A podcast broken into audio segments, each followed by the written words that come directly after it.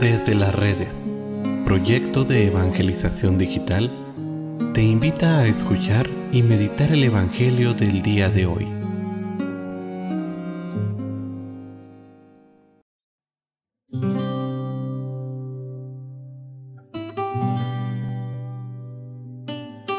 El día de hoy, sábado 9 de abril, escuchemos con atención el Santo Evangelio según San Juan. En aquel tiempo, muchos de los judíos que habían ido a casa de Marta y María, al ver que Jesús había resucitado a Lázaro, creyeron en él. Pero algunos de entre ellos fueron a ver a los fariseos y les contaron lo que había hecho Jesús. Entonces, los sumos sacerdotes y los fariseos convocaron al Sanedrín y decían, ¿qué será bueno hacer? Este hombre está haciendo muchos prodigios. Si lo dejamos seguir así, todos van a creer en él. Van a venir los romanos y destruirán nuestro templo y nuestra nación. Pero uno de ellos llamado Caifás, que era sumo sacerdote aquel año, les dijo, ustedes no saben nada. ¿No comprenden que conviene que un solo hombre muera por el pueblo y no que toda la nación perezca? Sin embargo, esto no lo dijo por sí mismo, sino que siendo sumo sacerdote aquel año, profetizó que Jesús iba a morir por la nación, y no solo por la nación, sino también para congregar en la unidad de, a los hijos de Dios, que estaban dispersos. Por lo tanto, desde aquel día tomaron la decisión de matarlo. Por esta razón Jesús ya no andaba públicamente entre los judíos, sino que se retiró a la ciudad de Efraín, en la región contigua al desierto, y ahí se quedó con sus discípulos.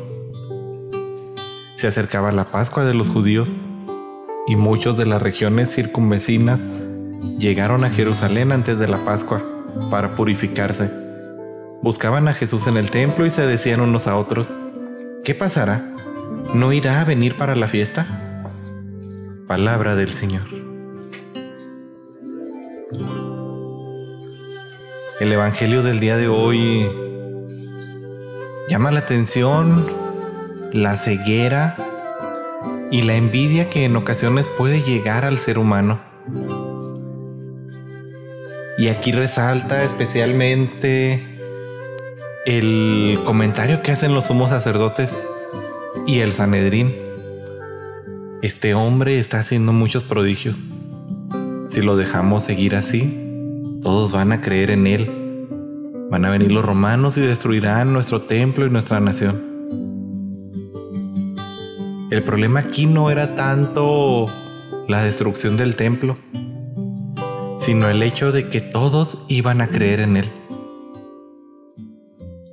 A veces resulta tan frustrante o impresionante el que podamos engañarnos a nosotros mismos y ser capaces de actos tan viles como la muerte de un inocente, la traición, dar la espalda a alguien, cuando nuestros propios intereses se ven afectados.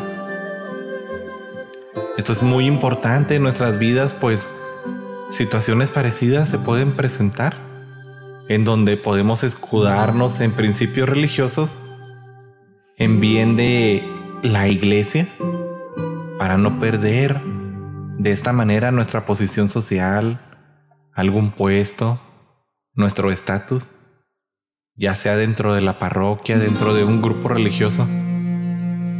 Es necesario a veces abrir los ojos y ver, como dice San Pablo, que todo coopera para el bien de los que aman a Dios.